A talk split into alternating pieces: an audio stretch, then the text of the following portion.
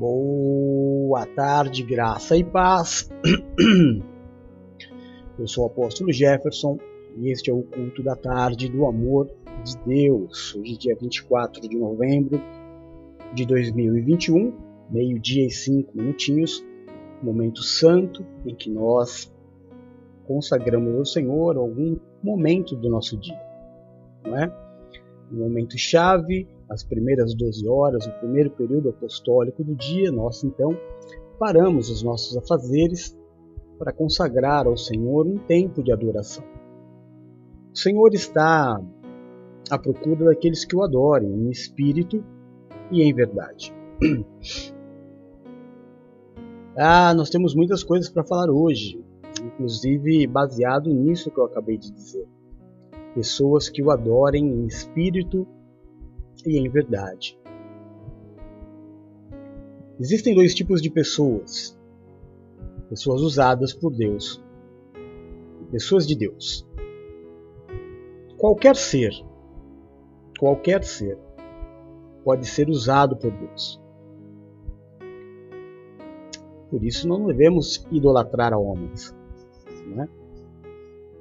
Mas existem alguns um certo tipo de ser humano de Deus, o que é absolutamente diferente. Ser usado por Deus é uma coisa, ser de Deus é outra, absolutamente diferente. E muitas vezes existe um engano, porque as pessoas vivem de sinais, não é? O próprio Cristo, ele disse que muitos viriam e fariam grandes sinais em nome dele. E os sinais muitas vezes enganam as pessoas. A verdadeira doutrina, o verdadeiro ensinamento é a transformação da vida. Transformação leva tempo. Transformação é, requer dedicação, Transformação requer desejo de que algo realmente aconteça. Não é? Então nós precisamos ter paciência. O homem de Deus ele precisa ser perseverante, paciente, aceitar as correções, aceitar as críticas. Né? Só não aceita crítica, só não aceita correção aquele ser que se acha perfeito, aquele ser que acha que não deve ser corrigido em nada porque já atingiu a sua total capacidade de aprendizado. Não é assim. A verdade de todo homem de Deus é que nós temos muitas falhas, muitos erros. Por isso, muitas vezes tomaremos é, algumas exortações, algumas broncas, e tudo bem. E tudo bem. Eu coloquei um, uma postagem hoje no Facebook que está fazendo até algum. está tendo alguma popularidade de uma criança que tem dezenas e dezenas de brinquedos e ela chorando, berrando. E a mãe olha desesperada para ela e fala: O que mais você quer que eu te dê? E a resposta é: um não. Né? Nada melhor do que um não, nada melhor do que uma correção para colocar o nosso pé no chão. Mas tem gente que parece que é, tem asas, é anjo, que não, não suporta nenhum tipo de correção, nenhum tipo de bronca. Às vezes eu penso assim, sabe, irmão? Eu vou ser muito sincero com você. Às vezes eu me acho um pouco injustiçado em algumas situações eu olho para Deus e eu digo assim: eu acho que eu não merecia estar passando por isso. Mas se Deus, Deus permitiu eu passar, é porque eu mereço. Eu posso até não entender, mas eu mereço. Aliás, eu mereço muitas coisas. Todos nós merecemos muitas coisas. E está tudo bem. E está tudo bem. Quando alguém comete um pecado, ele tem que estar preparado para que o pastor chegue até ele e dê uma bronca. E ele entenda. E está tudo bem. Eu errei, fui exortado E está tudo bem. Existem algumas coisas da nossa vida que elas são muito complicadas, né? A gente não consegue resolver tudo de uma hora para outra. Não dá. Não dá para colocar tudo no lugar de um dia para o outro. Requer muito tempo, paciência, cuidado. Cuidado para não ferir peças, cuidado para não quebrar algumas peças. E a gente vai colocando tudo no seu devido lugar. É como uma mudança. A Luluzinha acabou de entrar aqui, especialidade dela. Especialidade da Lu. Colocar as coisas em ordem. Fazer mudança, encaixotar, desencaixotar. Não, é? não deixar, mudar as peças, colocar no lugar, tirar de um lugar e colocar no outro sem que as peças se firam. Isso está tudo bem. Porque as peças precisam ser mudadas de lugar. A gente precisa ter na nossa vida alguém que chacoalhe a roseira de vez em quando.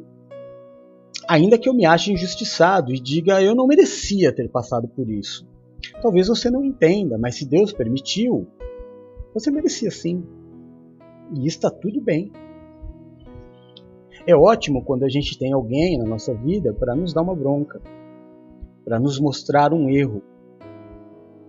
E isso não quer dizer que eu precise corrigir este erro agora. Há um tempo, há uma vida, uma vida toda pela frente para que eu possa melhorar arrumar, colocar as peças no lugar. Não é? Nós vamos falar hoje sobre é, o tema de hoje é aceitar o seu chamado. Eu vou colocar aqui, eu não costumo colocar logo no começo, mas eu vou pôr, tá?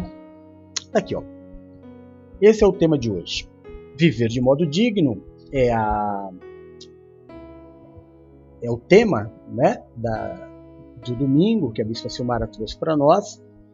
E o tema de hoje é aceite o envio, cumpra a sua missão. Isaías 6:8. O profeta Isaías diz assim: Então ouvi a voz do Senhor conclamando, Deus, o próprio Deus, dizendo, lançando à terra uma pergunta. Olha só. Quem enviarei? Quem irá por nós? E eu respondi: Eis-me aqui, envia-me a mim. Você percebe nessa passagem que o envio ele não é uma obrigação? Você percebe que é Deus procura pessoas para fazerem na terra a sua obra, para receberem dele um envio, mas não de forma obrigada ah, eu tenho que fazer. Não, é voluntariado. Tá certo que uma vez que eu me alistei ao, ao exército de Cristo, não dá para eu me desassociar do exército. A unção ela é irrevogável. Mas ela não é uma obrigação. Eu preciso entender o meu chamado. Para eu entender o meu chamado e eu viver muito bem com o meu envio, eu preciso entender todo um sistema que está ao meu redor. Por exemplo, eu, eu sou um apóstolo, né? Então eu não tenho muita opção de envio, não. Doa quem doer, eu preciso fazer o que precisa ser feito. É a minha vida. Mas é a minha vida. Nisso, eu não sou um exemplo para ninguém. Porque ninguém deve fazer isso. Ninguém deve. É, na sexta-feira eu vou fazer um discipulado, né? Eu vou começar a gerar discípulos. Ensinar a palavra de Deus vai ser um tempo muito precioso. Se você puder, esteja comigo. Dali surgirão novos bispos, novos pastores, é, grandes homens e mulheres de Deus. Mas eu vou falar sobre isso. Há uma diferença. Jesus não disse para todo mundo: abandona tudo e me segue. Há uma diferença em ser servo de Deus e há uma diferença entre ser cristão.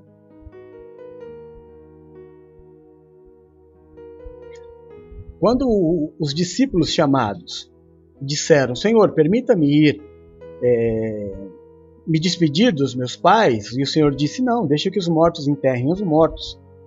É porque o chamado deles era um chamado diferente. A eles, apóstolos, foi dado um chamado diferente. Eles tinham que largar tudo. Se quisessem. Se quisessem. Eles poderiam naquele momento dizer não, então não quero. E ponto. E tá tudo bem. Ninguém perderia a salvação por causa disso. Não é? Perderiam muitas coisas melhores. Se é que existe algo melhor do que a salvação, mas além da salvação existem muitas coisas lá no céu. E eles ficariam de fora. Mas não é para todo mundo. É um engano de engano quando eu acho que eu tenho que abandonar a minha vida e agora eu tenho que estar tá enfiado dentro da igreja ou da religião o tempo inteiro porque eu virei cristão. É mentira, você virou cristão, então viva. Viva a sua vida. Então eu quero dividir essa ministração de hoje em duas partes. Em duas partes.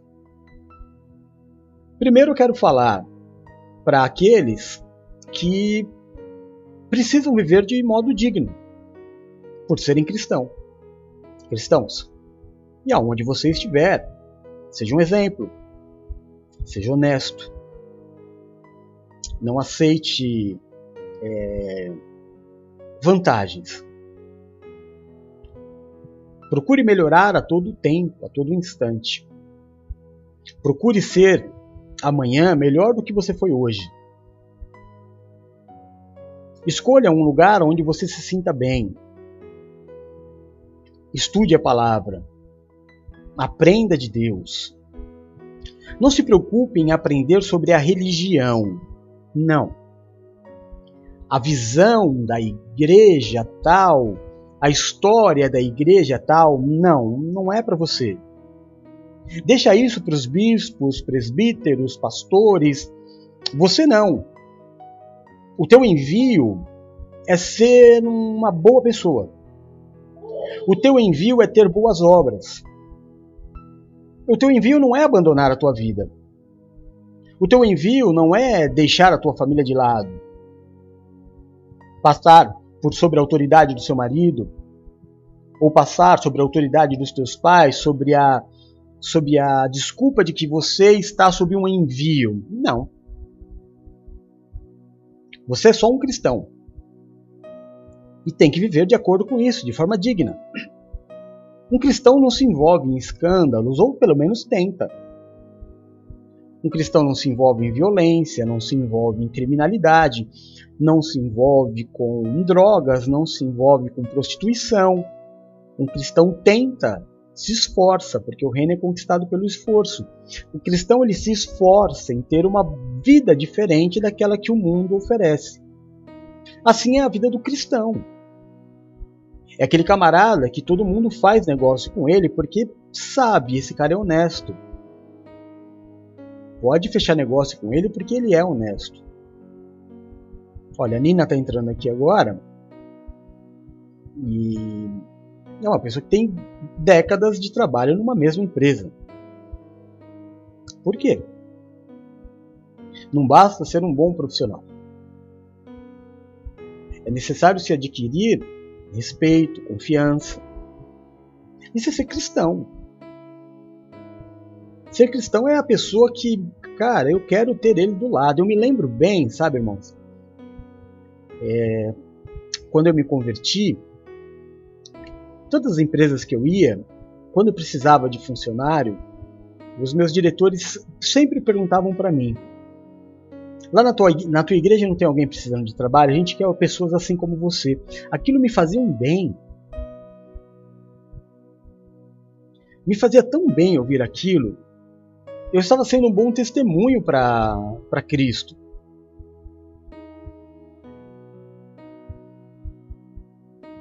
E eu acho que é isso que é o envio. É o envio daquele cara que eu, olha, eu amo a Cristo. Eu não preciso, eu não quero, eu não preciso ter uma religião para isso. Tá bem, se você quer ter, tenha. Mas cuidado para que você não se enrole na religião, é, deixando coisas importantes da tua vida para trás. Você é só um cristão. E Deus te deu uma vida toda para ser vivida. Então viva de forma digna, lute para ser feliz, constitua uma família. Mulher, seja submissa ao seu marido, marido, seja homem. Filhos, obedeçam aos seus pais. Isso é o que Deus espera de um cristão. Vou voltar a dizer: não roube, não mate, não seja fraudulento, não dê golpes, não minta, não haja pelas costas, ande na luz. Isso é honrar o seu envio. É isso que Deus está esperando de você. Nada além. Porque a salvação, a salvação ele já conquistou para você. Agora, ele quer que a tua vida seja um exemplo para que outras vidas desejem o Cristo que você tem.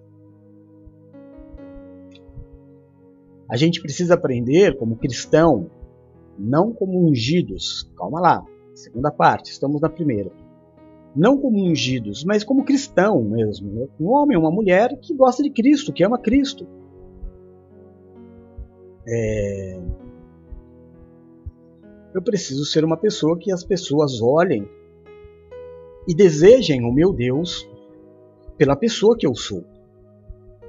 É isso que Cristo espera de mim. Nada mais. Que você o adore em espírito e em verdade, que você tenha comunhão com os irmãos, claro. Então reúna, faça reuniões de oração, participe de reuniões de oração, participe de cultos como você está fazendo agora. Tudo isso é adoração. Faça orações antes das refeições, ensine os teus filhos a orar, ensine os teus filhos sobre Jesus, Ore pelo teu marido, marido ore, ore pela esposa. Santifiquem o lar, mas vivam. Vivam, vivam a vida normalmente, amando a Cristo. Não sejam ETs na terra. Não sejam pessoas que as outras pessoas olhem e digam assim: Eca, eu não quero ser isso. Claro, não me entenda errado. Pegue todo o contexto do que eu estou dizendo para que você não se confunda no que eu estou dizendo. Né? Porque um viciado em drogas, que acha droga muito legal, que acha droga o maior barato, né? vai olhar para a tua vida e vai falar: credo, essa vida eu não quero para mim.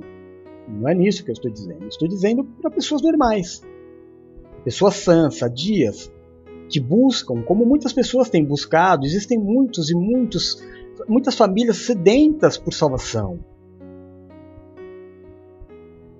Sabe, irmão, a gente tem muita gente, muito casamento se desfazendo por falta de exemplos. A gente precisa de exemplo. A gente precisa de homem que seja homem sem, sem, ser rude. A gente precisa de homem que seja cabeça, por isso que a gente vai fazer o discipulado é, na sexta-feira, para formar cristãos, não crentes, cristãos homens e mulheres cristãos, cristãs. Nada a ver com religião, vão aprender sobre Cristo, condutas de um discípulo de Cristo. Para que famílias olhem para mim e digam: olha, poxa, ele também erra. Ele também tem problemas na vida dele, mas olha que diferente que é. Porque a grande verdade não é o, o problema, é como eu reajo ao problema. E as pessoas estão olhando para o cristão exatamente para ver como ele reage ao problema. A gente não pode ser chiliquento, escandaloso, mal educado. Né? A gente precisa ser hospitaleiro, precisa saber receber bem as pessoas. Ó, falta quase desde um mês que falta para vocês virem para cá, que a, a Valéria dá um trato na casa todo dia. E procura a casa do pai, o colchão, e o melhor colchão, aonde vai ficar, todo procurando, porque é hospitaleiro. Ela quer que todos vocês se sintam bem em casa, como família. Isso não tem nada a ver com religião. Isso tem a ver com o que a palavra diz, ser hospitaleiro, receber bem. De forma que a pessoa chegue e se sinta à vontade com vontade de ficar. Com respeito, com amor, com carinho. Assim é a vida do cristão. Jesus dormia muitas vezes na casa de muitos discípulos, de muitos servos, de muitas pessoas que ofereciam para ele: olha, está por aqui, fica aqui. Foi isso que ele disse aos discípulos: vocês querem andar comigo? Filho do homem não tem onde reclinar a cabeça. Às vezes as pessoas me convidam, eu durmo numa cama, mas muitas vezes eu durmo ali no monte. Então eu preciso trazer em mim essas características. É o meu envio, é o meu chamado. Bater no peito e dizer que é cristão e viver de propinas, viver de golpes, viver de pecado, viver na escuridão, irmão, isso não vai trazer para você coisas boas. Quando eu digo para você que não vai trazer coisas boas, não é que eu estou amaldiçoando a tua vida, eu estou te ensinando. Eu estava conversando com a Valéria ontem e coloquei até no grupo, no estudo bíblico do Bispo Eduardo e da Bispa Silmar. Uma pessoa estava dizendo que Deus não é amor, que Deus é cruel. Eu fiquei muito indignado com isso. O argumento dele é que, por exemplo, como que um Deus que é amor poderia ter matado tão milhares de pessoas? aliás, milhões de pessoas, inclusive crianças. Eu fiquei pensando aonde ele queria chegar e eu disse: Você se refere a quê? A arca de Noé. Hum. Deus ali matou milhares, milhões e milhões de pessoas. Eu não entendo assim. Eu entendo, eu entendo assim, irmão. Vê se você consegue me entender. Foi até o exemplo que eu dei para Valéria, né? A gente estava conversando. Disse para ela: Vamos imaginar que nós estamos aqui, ó, na sala da minha casa. Aí eu tô sabendo, eu tenho uma visita, né? Eu tenho uma pessoa aqui que não é da minha casa, mas está aqui. E eu tô sabendo que ali fora existe um grupo de pessoas armadas que querem matar essa pessoa que está na minha casa. Então eu digo para ela assim: olha, é, existem pessoas ali fora que querem te matar. Eu tenho um carro blindado que eu posso te levar em segurança para outro lugar. Você aceita minha ajuda? A partir deste momento, a responsabilidade de viver ou não não é de Deus e nem minha. É a escolha dele. Porque durante muitos e muitos anos uma arca foi sendo construída e Noé foi explicando para o povo o que aconteceria. Não é que Deus pegou todo mundo de surpresa, é, que Deus fez uma pegadinha. Ninguém está sabendo e eu vou mandar água do céu. Não. Olha, tem ali, a coisa não tá boa, não estou feliz com vocês, mas todo mundo que quiser pode entrar no barco. As pessoas optaram em não entrar no barco. Talvez tenha até um adolescente que tenha dito assim: será que não é melhor a gente ir? E talvez o pai, na sua autoridade, tenha dito para o filho: não, de jeito nenhum. Na minha família ninguém entra nesse barco. Quem é o responsável pela morte desse jovem? Deus? Talvez tenha tido uma esposa que tenha dito assim: amor, vamos, vamos, vamos para aquela arca. E se realmente acontecer? E talvez o marido durão tenha dito: não, de jeito nenhum, na minha família ninguém entra nessa arca. Quem é o responsável pela morte dessa família? Deus? Deus não deu a opção de salvação? Deus deu a opção de salvação. Só que ela não foi aceita. Do mesmo jeito, irmãos, Deus enviou Cristo como opção de salvação. Olha, vai, as coisas não estão boas, você consegue perceber? O mundo está indo de mal a pior, as famílias estão acabando, é, coisas ruins estão acontecendo, as pessoas estão cada dia com o coração mais endurecido. Mas eu tenho uma saída para vocês: Cristo a igreja. todo aquele que quiser, todo aquele que desejar, sem obrigação, tá? Não se sinta obrigado, pelo amor de Deus, eu não estou dizendo para você, olha, eu entro aqui, não. Só estou te dizendo que as coisas não estão boas, que vai acontecer algo ruim, mas há uma opção de salvação para você e para tua casa. E ninguém sabe o dia nem a hora. Então a gente tem que trabalhar. A gente tem que trabalhar porque não se sabe quando é que vai começar a chover. A gente não sabe quando é que a enfermidade vai chegar, a gente não sabe quando que o acidente vai acontecer, a gente não sabe. Então eu preciso trabalhar, aceitar o caminho, a opção que Deus me deu de salvação, porque o mundo é mau. Porque o mundo é mau. O mundo não é bom, mas há uma opção, há uma saída. Deus nos disse: eu vou enviar o meu filho, e todo aquele que nele crê não perecerá, mas vai ter vida eterna. Então há um envio.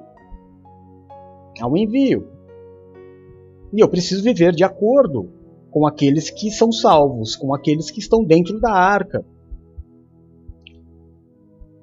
Talvez você é, se perca muitas vezes na que, no quesito, é, por exemplo, patrão igreja. Não é? Acredito que na nossa vida todos nós já passamos por isso. Eu tenho um evento da igreja e eu tenho o meu patrão que quer que eu trabalhe. E agora? O que, que eu faço? Se eu for uma pessoa prudente, eu nego o meu envio eu nego o meu envio e eu vou ser prudente, porque quem que vai pagar minha conta? Então eu vou ser prudente. Eu vou abandonar o meu envio, sair debaixo da cobertura, sair debaixo da proteção, para viver segundo a minha segurança, segundo aquilo que eu acho que é certo. Então eu vou dizer para o meu patrão: não, pode contar comigo. Eu tinha um evento lá na igreja que eu tinha que fazer, mas eu tenho que trabalhar? Então eu tenho que trabalhar eu vou cumprir a minha obrigação. Tá bom. É você quem está escolhendo. É a forma com a qual você escolheu viver. A arca está montada. A escolha sempre vai ser tua. Uma coisa eu te garanto: com essa tua atitude, o teu patrão se alegrou, mas ele vai morrer. Ele vai morrer porque a tua fé não foi grande o suficiente para tocar o coração dele. Sabe? Porque quando a gente não tem convicção da nossa fé, a gente não toca ninguém. A gente não toca o filho, a gente não toca a esposa, a gente não toca o marido, a gente não toca os companheiros de trabalho. Mas quando as pessoas olham para nós e falam assim: peraí, isso para ele é sério, as pessoas se interessam. Eu tive muitas experiências, muitas, muitas, muitas. Graças a Deus eu sempre fui um profissional exemplar, eu nunca fui de dar vexame. Né? Mas todas as vezes que eu tinha um compromisso de envio, claro que nós não estamos falando ainda do meu envio, do ungido, nós estamos falando só de pessoas naturais, cristãs. Quando eu tinha um, um envio da igreja, eu sempre falava para o meu patrão: eu não vou poder porque eu tenho um compromisso da igreja. E aí, é claro, a função do patrão é sempre não apertada. Não, mas eu preciso de você. Fala assim: olha, minha condição com Deus é inegociável. Juntava-se a isso, presta bem atenção, tá? Juntava-se a isso a minha determinação de fé, a minha competência profissional, a uma expectativa. Lembra que eu falei lá no começo que quando se perdia, precisava de um funcionário, era a mim que eles vinham e falavam: Tem alguém na tua igreja? Eles sabiam que as pessoas da minha igreja, quando tivessem algum evento da igreja, não trabalhariam. Em compensação, os dias que elas trabalhariam seriam dias abençoados. E isso faria e fez com que os patrões se convertessem.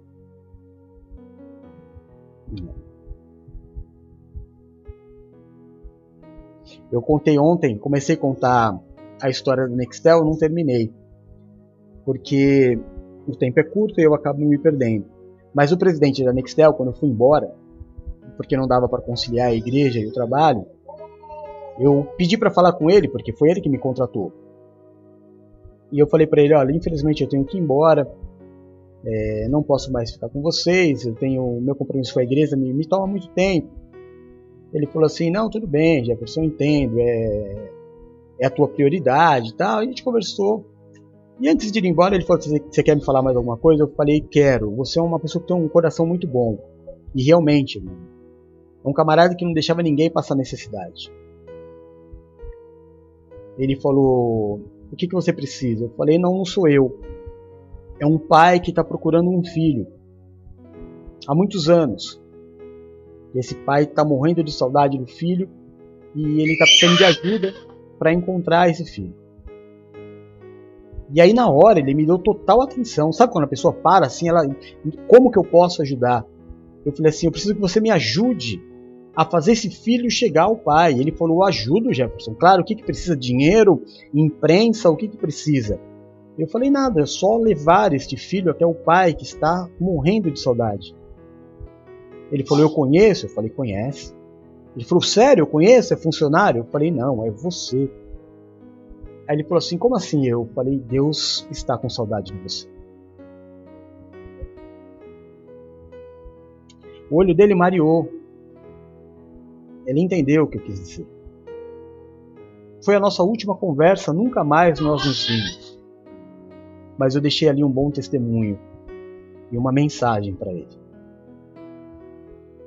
É isso que Deus espera de você, cristão. Honesto, educado, saiba receber bem as pessoas, seja gentil. Há uma opção. E aí existe o outro grupo de pessoas que são aqueles ungidos, são aqueles que o Senhor gritou do céu, bradou do céu: A quem enviarei? Entenda que Deus não disse, você é obrigado. Tem alguns que Deus fez, né? Mas com a maioria não. O caso de Isaías foi diferente. É, o da maioria. Aí embaixo, a quem enviarei para fazer essa obra? E dezenas de pessoas ouvem esse chamado e não é todo mundo que ouve. É só quem Deus quer. É só quem Deus escolheu para ouvir, mas com a opção de dizer não. E tudo bem.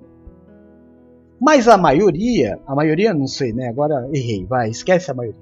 Mas muitas pessoas, assim como Isaías, levantam as mãos e dizem: Eis-me aqui, Senhor, envia-me a mim. E sobre ela é derramado o óleo da unção, e essa pessoa é tomada para Deus para que os propósitos de Deus se cumpram na terra. Esta pessoa, ela é diferente. Esse é o, é o presbítero, é o pastor, é o bispo e é o apóstolo. Essas pessoas já não têm mais vida. Essas pessoas têm envio. A gente tem algumas, alguns casos na Bíblia é, que chegam até a ser engraçados. Né? Pessoas tentando fugir do chamado, pessoas tentando fugir da responsabilidade. Mas elas nasceram para isso. Elas foram eleitas por Deus para isso. Mas calma. Calma. Não é para você acabar com o teu casamento por causa disso. Não é para você acabar com o teu trabalho por causa disso. Aquele que começou a boa obra na tua vida ele é fiel e justo para completá-la em Cristo Jesus. Calma. Calma lá. Dia após dia, o teu posicionamento vai abrindo portas para que você saia da escravidão e esteja cada vez mais livre para servir a Deus e estar debaixo do teu envio, que é onde você está seguro. Nada acontece com o ungido de Deus quando ele está debaixo do envio. Só acontece quando eu estou na escuridão. Só acontece quando eu estou no pecado escondido. Como assim, apóstolo, pecado escondido? Você acha que vai ter alguém que vai declarar o pecado? Claro que eu conheço pessoas. Conheço pessoas que chegam e dizem: Apóstolo, estou usando droga, apóstolo, estou bebendo. Me ajuda em oração. Apóstolo, estou na prostituição, apóstolo, estou viciado em sexo. Claro que tem pessoas que vivem na luz. Mas existe um outro grupo que prefere viver na escuridão, achando que está enganando. Isso é viver fora do envio, isso é buscar a morte todos os dias. Isso é buscar problemas, aquela famosa árvore de frutos amargos que quando nasce você é obrigado a comer. Mas calma. Durante toda a nossa vida, no meu caso, foram 15 anos em que eu fui preparado para assumir a primeira igreja. E durante esses 15 anos, eu não tenho dúvida de que eu era o melhor oficial das igrejas que eu estava até por toda a responsabilidade que me era dado. Agora ninguém apanhava tanto quanto eu. Ninguém tomava tanta bronca como eu. Por quê? Porque o meu tempo era mais curto. Porque o que Deus tinha para mim era um pouco maior em responsabilidade do que tinha para os demais. Então, é claro, eu faço muita coisa errada, eu fazia muita coisa errada. Eu fui, irmão, a gente na obra de Deus a gente aprende com o carro funcionando. É com o barco em movimento que a gente vai aprendendo a, a fazer as coisas. Então a gente toma bronca e tá tudo bem. O teu pastor vai chegar, chegava em mim e falava: Jefferson, assim não pode, você tem que corrigir a tua vida. E e tá tudo bem. Você não vai corrigir amanhã. Mas eu estou te dando essa correção hoje para ficar aí na tua agenda de que isso precisa ser corrigido. Então foram inúmeras, centenas de broncas que eu tomei e tá tudo bem. E eu não morri, e eu não desisti, e eu não parei, porque eu sabia que existia um tempo, eu sabia que aquele que começou a boa obra na minha vida era fiel e justo para completá-la em Cristo Jesus. Porque existem muitos dilemas na vida daquele que foi ungido. Eu tenho um testemunho a dar. Eu tenho uma família para cuidar. Como é que eu vou? É, eu, eu, fui ungido então agora, apóstolo. O que, que eu vou fazer? Eu vou abandonar a minha família? E vou morar dentro da igreja? Se você for um irresponsável, sim. Se você achar que isso está agradando a Deus, bora lá, faça. Mas você pode fazer isso de forma ordenada. Você pode fazer isso de uma forma com que ninguém sofra. Mas com toda certeza não é de um dia para o outro, não é em um ano que isso vai acontecer, não é em dois anos, se você deseja viver a obra da obra, e só a obra, é necessário alguns anos para que a tua vida se encaixe nisso.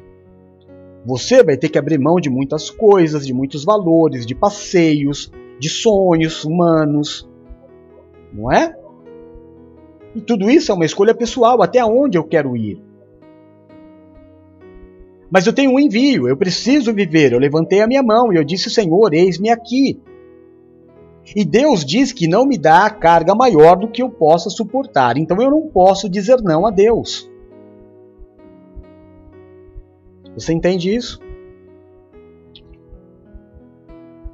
É claro que se eu tenho que ter a capacidade humana de entender se estou sendo abusivo se a religião está sendo abusiva comigo ou se não. Ou você não tem essa capacidade. A religião tomou todo o teu tempo, você não tem condição de fazer mais nada. Você está fazendo o que aí ainda? Agora, se você é um ungido de Deus, em momentos esporádicos em que Deus está te preparando, Deus te diz: hoje o dia é meu. Hoje você está debaixo de um envio. Você vai dizer não para Deus? Sou eu é quem sei o, o, o chão que eu estou pisando. Sou eu é que sei se o caminho que eu estou é certo ou errado. Uma coisa é certa, eu não posso viver em rebeldia. Ah, vamos voltar lá atrás, nas minhas irmãs queridas, daquela igreja, que eu não vou falar o nome, que depois o pessoal me, me acha que eu estou ofendendo. Eu não estou, estou só dando um exemplo. Mas aquelas irmãs que não podem cortar o cabelo e que num determinado momento se rebelam e falam: Não, agora eu quero cortar o cabelo. Por quê? Ah, porque lá na outra igreja pode. E daí? Porque pode, você vai fazer. Calma. Eu tenho que saber, eu tenho convicção de onde eu estou. Cada pessoa entrega aquilo que tem capacidade de entregar, mas entrega. Agora, uma coisa é verdade: cada vez Deus vai te pedir mais. A cada momento Deus vai te pedir mais, porque você vai tendo tempo de adaptar a tua vida ao seu chamado, e uma coisa vai se fundindo à outra até chegar um momento em que você é o pastor, você é o presbítero, você é o bispo, você é o apóstolo e uma coisa não se desvincula mais da outra. Todo mundo sabe quem você é. Mas um determinado momento da nossa vida, e é normal, a gente está dividido em três, quatro. Ah, eu sou o marido, eu sou o profissional, eu sou o filho e eu sou o pastor. Precisa de um tempo para juntar tudo isso. Para o pastor ser o marido, para o pastor ser o filho, para o pastor ser o profissional. E os quatro se tornarem uma só pessoa e viverem em harmonia. E até lá fica tudo muito meio que bagunçado e está tudo bem. Não é com você, é com todo mundo. O que é, no outro ministério que eu estava, onde eu fui formado e fiquei muitos e muitos anos, o que, que eu vi acontecer muito? Era um ministério muito, muito, muito, que, que nos sugava muito. Né? Todo feriado a gente sabia, não tem feriado. Se tem feriado, tem evento. E é evento de dia inteiro. Então, poxa, tinha mulheres que o marido não era convertido. Como é que fazia? Né? Eu sempre pensei nessa situação. Nossa, é muito complicado. É muito complicado, porque a mulher quer cumprir o chamado dela, quer estar no evento, mas o marido não é convertido e ela tem que optar, e normalmente ela vai optar por Deus. E ela não está errada em optar por Deus. Mas ela também não estaria errada em optar pelo marido. Está tudo bem. É claro que a religião, o pastor dela, ia ficar bem bravo. Como? Você trocou a Deus pelo teu marido? Não. Eu só fui esposa, submissa ao meu marido, como a palavra diz que eu devo ser. Mas isso não quer dizer que foi passivamente. As minhas atitudes e o amor que o meu marido tem por mim, porque a Bíblia diz que o homem deve amar a sua esposa, ele vai perceber com o tempo o quanto isso é importante para você. E sem guerra, sem confusão, sem atrito, sem briga, sem gritaria, mas com a vivência, com o fundir de tudo em um só. Por amor a você, o seu marido vai dizer: vai para o evento. Agora, vem cá, você acha que está certo você ficar a semana inteira na igreja sem o teu marido? Você acha que está certo todo feriado você estar na igreja ao invés de estar com a tua família? Se você acha que está certo, está tudo bem. Se isso não tem trazido nenhum tipo de problema para o teu casamento, o que eu acho muito difícil, está tudo bem. Mas eu, particularmente, não acho saudável. Saudável é uma vida equilibrada, ainda que você seja um ungido. Eu não estou falando aqui, irmão, de um evento esporádico. Uma vez por mês, uma vez a cada bimestre. Por exemplo, nós temos um evento no, na NPV que é fixo. Alguns eventos. Né? Por exemplo, uh, o retiro. É o retiro. É uma vez por ano, não tem dois retiros por ano. Aí nós temos uma outra data que é uma data nossa, é que é a virada do ano na igreja.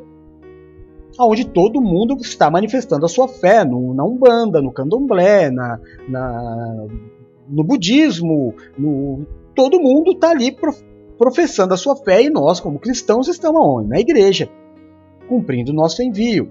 Acho que são as duas datas que nós temos. Esporadicamente, temos um ministério a cumprir. Há dois anos estamos parados. De vez em quando aparece um envio. De vez em quando. Eu não posso dizer não para Deus. Não é que eu estou tirando todo o tempo da minha família e falando, não, é, tudo é para a igreja, tudo é para esse pastor. Não, é, é esporádico. É um momento pontual onde Deus disse: Olha, eu preciso de você para algo que vai ser plantado para o futuro. Vem. Eu quero terminar essa ministração falando para você o quão importante é o envio. Eu sempre conto essa história, vou contar bem rápido. Um bispo amigo meu, eu estava. É... A esposa dele ficou doente. Bem, eu vou contar bem rápido porque o tempo já estourou. A esposa dele ficou doente entre a vida e a morte. Ele me ligou quando ela estava no hospital. Calhou de, no mesmo momento, eu estar no telefone com o apóstolo da igreja, aliás, com a filha do apóstolo da igreja. Perguntei para ele: o pai sabe o que, que tua esposa está no, nessa situação de saúde? Ele falou, ainda não tive tempo. Falei, então estou falando para ele agora. Ele falou, tudo bem, faz esse favor. Já falei para o apóstolo, o apóstolo já entrou em contato com ele, já orou com ele e disse para ele: descansa, não vai acontecer nada. Passou algum, alguns dias, né? no outro dia ela já teve alta, né? E aí foi para casa. Só que aí nós tivemos um encontro todos os bispos, pastores, com o apóstolo. E o apóstolo, num determinado momento, contou essa história. Nós estávamos lá na fazenda. E ele disse: quando aconteceu isso com o bispo, e o Jeff me falou que a esposa dele estava entre a vida e a morte, eu liguei para ele e eu falei: não vai acontecer nada com ela. O apóstolo falando, não eu, né? O apóstolo do ministério. Pode ficar tranquilo, não vai acontecer nada com ela. E aí ele disse, aí o bispo me perguntou, por que o senhor tem tanta certeza? Ele falou, porque você está debaixo do envio. Porque você está aí, em Santa Catarina, porque eu te enviei. E você não disse não. Você estava estabelecido em Belo Horizonte, com a igreja dando frutos, e eu disse para você: sai de Belo Horizonte e vai para Florianópolis. E você não questionou, você pegou tudo e você foi, você está debaixo do envio. Não vai acontecer nada com a tua, com a tua esposa, porque você está debaixo do envio. Descansa.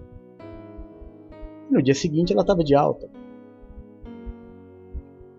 Como homem de Deus, eu te digo, irmão: melhor obedecer do que sacrificar. Não coloca a culpa em Deus quando você não quis entrar na arca. Não coloca a culpa em Deus quando você optou em dizer para tua família não, não, não, não, não, não, não vamos pisar aí. Não culpe a não conversão do teu patrão quando ele disse é, não, a igreja não, o trabalho você disse sim, o trabalho, deixa a igreja para lá. Se posicione. Ande debaixo do envio. Não renegue o teu envio. E tudo te vai bem. Senhor nosso Deus e nosso Pai. É no nome do Teu Filho Jesus Cristo que nós nos colocamos como igreja. E fazemos isso para declarar Ebenezer, até aqui nos ajudou o Senhor. Muito obrigado. Obrigado porque com o Teu braço forte o Senhor nos conduziu nessas primeiras 12 horas deste dia. Queremos Te agradecer porque se não for o Senhor que esteve ao nosso lado nessas 12 horas, certamente não teríamos chegado até aqui debaixo do envio, debaixo da tua cobertura. Tudo nos foi bem até este momento. Queremos consagrar a Ti as demais horas deste dia. Queremos consagrar a Ti, meu Deus, porque dependemos do Senhor. Te pedir, perdoa os nossos pecados, as nossas falhas, como nós perdoamos aqueles que pecaram contra nós te pedir, Deus de amor, tira de sobre nós o julgo, a acusação, o peso, a maldição causada pelo pecado e nos habilita a vivermos a Sua vontade, que é boa, perfeita e agradável. Que o Senhor seja, nas demais horas deste dia, o grande diferencial nas nossas vidas. Que o Senhor seja o nosso escudo, a nossa fortaleza, o socorro bem presente na hora da nossa angústia, que caiam mil ao nosso lado, dez mil à nossa direita, mas que nós não sejamos atingidos porque aos teus anjos o Senhor dará ordem ao nosso respeito para nos livrar e nos guardar. Deus de amor, aonde chegar nesta tarde, o som da minha voz, a imagem deste culto, eu te peço, toca, cura, restaura e liberta. Levanta o cansado, o abatido e o prostrado, faz obra de milagres. Olha pelos teus filhos que estão clamando, meu Deus, pelo alívio de uma dor, por uma cura. Eu continuo orando a Ti pedindo pela vida da Vânia, que me é tão preciosa, Pai. Em nome de Jesus, dá alta a tua filha, tira ela do hospital. Leva a tua filha para casa, meu Deus, sem salva. Restaura a saúde da tua filha, eu te peço, como igreja, como teu filho, como teu ungido. Eu clamo pela saúde da tua filha. Sinto falta da presença da tua filha nesses momentos de oração, de culto, aonde ela sempre se fazia presente. Restaura a saúde da tua filha. Olha pelos teus filhos que clamam, meu Deus, pelo pão deste dia, por uma porta de emprego, pelo fechamento de um negócio. Olha pelos teus filhos que estão entristecidos, abatidos, prostrados. Olha pelos teus filhos que estão desesperados e derrama sobre eles o Espírito Santo Consolador.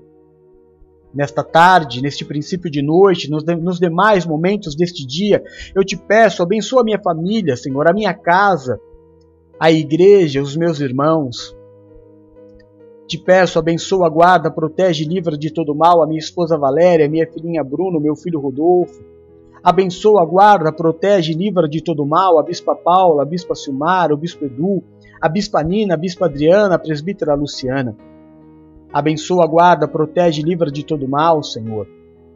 O Adriano, a sua casa, toda a sua família, a tia Lu, a sua casa e toda a sua família, a Renata, o Robert, a sua casa, toda a sua família, a Renata, meu Deus, a Renata, a Raquel, a sua casa e toda a sua família. Em nome de Jesus, a Maria das Dores, a Luana, todos os nossos irmãos.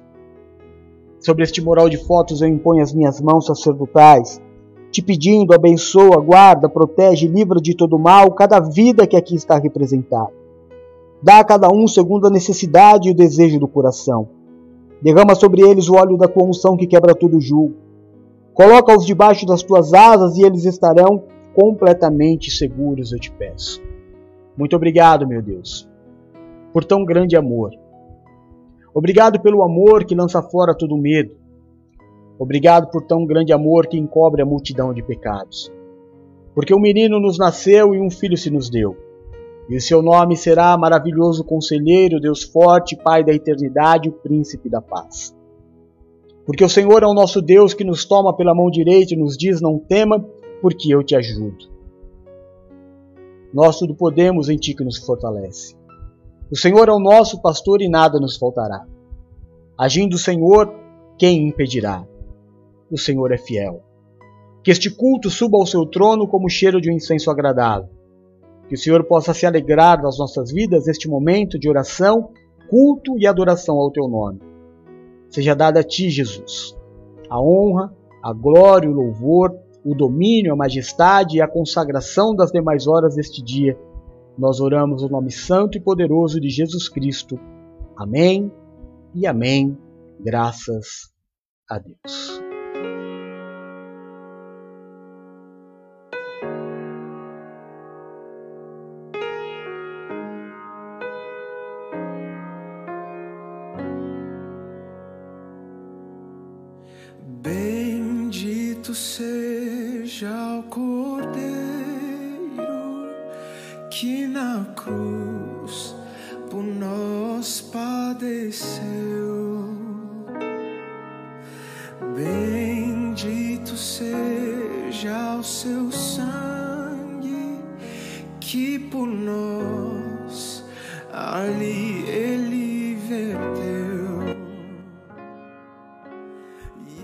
Amém. Glória a Deus. Que as demais horas deste dia sejam completamente abençoadas na tua vida.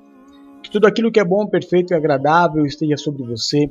Que os anjos do Senhor se coloquem ao seu redor como uma muralha protetora, impedindo que o espírito da morte, da violência, o acidente, a má notícia, que qualquer coisa que venha para te entristecer tenha acesso a você. Você seja guardado pelo sangue do Cordeiro.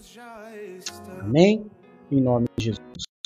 Você se sinta abraçado, protegido, amado pelo nosso Deus, pelo nosso Senhor e pelo nosso Salvador Jesus Cristo. Eu amo você em Jesus. Olha, é, se você quiser levar o apóstolo para pegar na sua igreja, segue o que está escrito aqui. Entre em contato pelo WhatsApp 13 997230214. Aqui embaixo, olha, do meu queixo, está todas as nossas redes sociais. E aqui, todos os nossos cultos durante a semana. Fique à vontade em nos seguir, em andar conosco em receber mais e mais de Jesus Cristo. Hoje nós temos um culto muito especial, às 8 horas, vamos ter aí um encontro dos ministérios. É o momento em que o Ministério de Ensino vai apresentar ao Senhor vidas. É o momento onde o Ministério de Administração e Finanças vai apresentar ao Senhor vidas. É o momento onde o Ministério da Família e da Oração vai apresentar ao Senhor vidas. E todos nós vamos estar reunidos num ambiente e estaremos nos vendo e estaremos interagindo uns com os outros. Vai ser um momento maravilhoso, precioso, que vai subir ao Senhor como cheiro de incenso agradável, não tenha dúvida disso. Não fique de fora, participe, você é meu convidado, vai ser uma grande bênção. Quero te lembrar também que sexta-feira, às 8 horas da noite, começa o nosso discipulado. Então não é um discipulado que vai ter apostila. Esse discipulado vai ser feito através das dúvidas que você traz no seu coração. Então vai ser assim um tempo muito precioso de formação de pastores, bispos, presbíteros, homens e mulheres de Deus, ou até mesmo aqueles que querem aprender mais do Senhor. É discipulado, é tempo de amor, é tempo de formar discípulos. Está chegando aí um novo ano, uma nova promessa, uma nova palavra e nós precisamos estar preparados para que isso aconteça. Você é meu convidado. Amém? Daqui a pouco, quatro horas, ou o Bispo Eduardo ou a Bispa Paula vão replicar esta palavra. E à noite, como eu disse, às 8 horas, eu estou com vocês. E às 11h30, se Deus permitir, estarei com vocês, juntículos, agradecendo ao Senhor o final deste dia e consagrando o início de um novo dia. Muito obrigado pela presença de todos vocês, Bispo Paula, Bispo Eduardo, Drico, meu irmãozão querido, Presbítera Luzinha, meu amor, Tia Lu, te amo, Nina, meu amor, é, todo mundo que está aqui. Eu amo vocês em Jesus, a gente se vê mais tarde, fiquem com Deus. Um beijo, fui,